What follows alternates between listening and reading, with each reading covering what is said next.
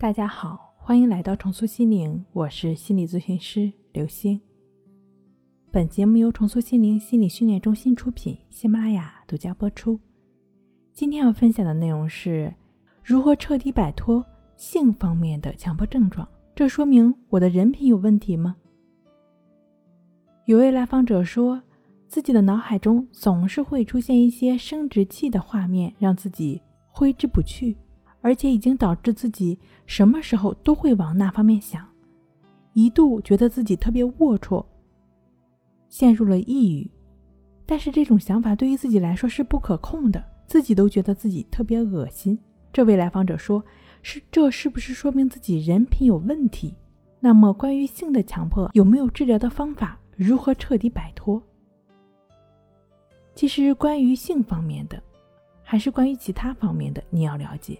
这本质都只是一种强迫的表现形式而已，本质没有什么差别。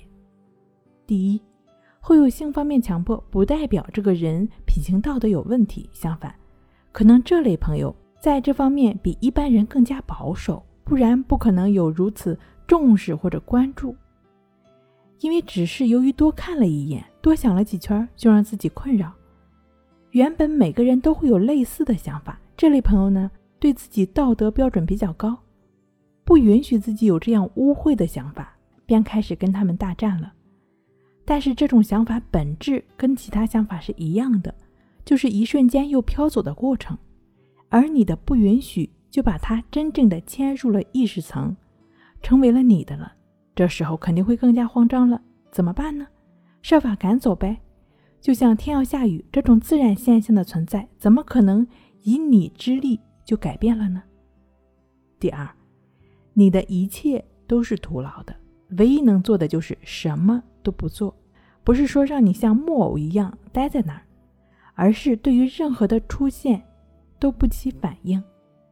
第三，习惯成自然，耐心，耐心，耐心，可能有点困难，但是方向是对的。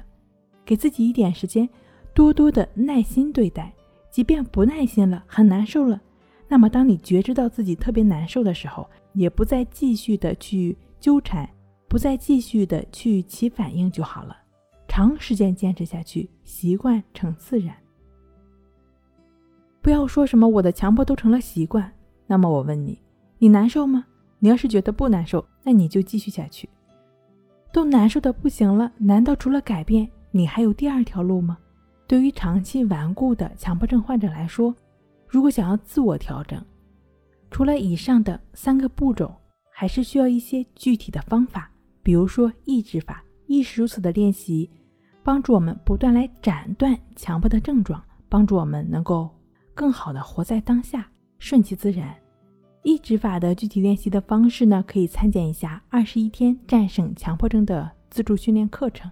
好了，今天跟您分享到这儿。那我们下期再见。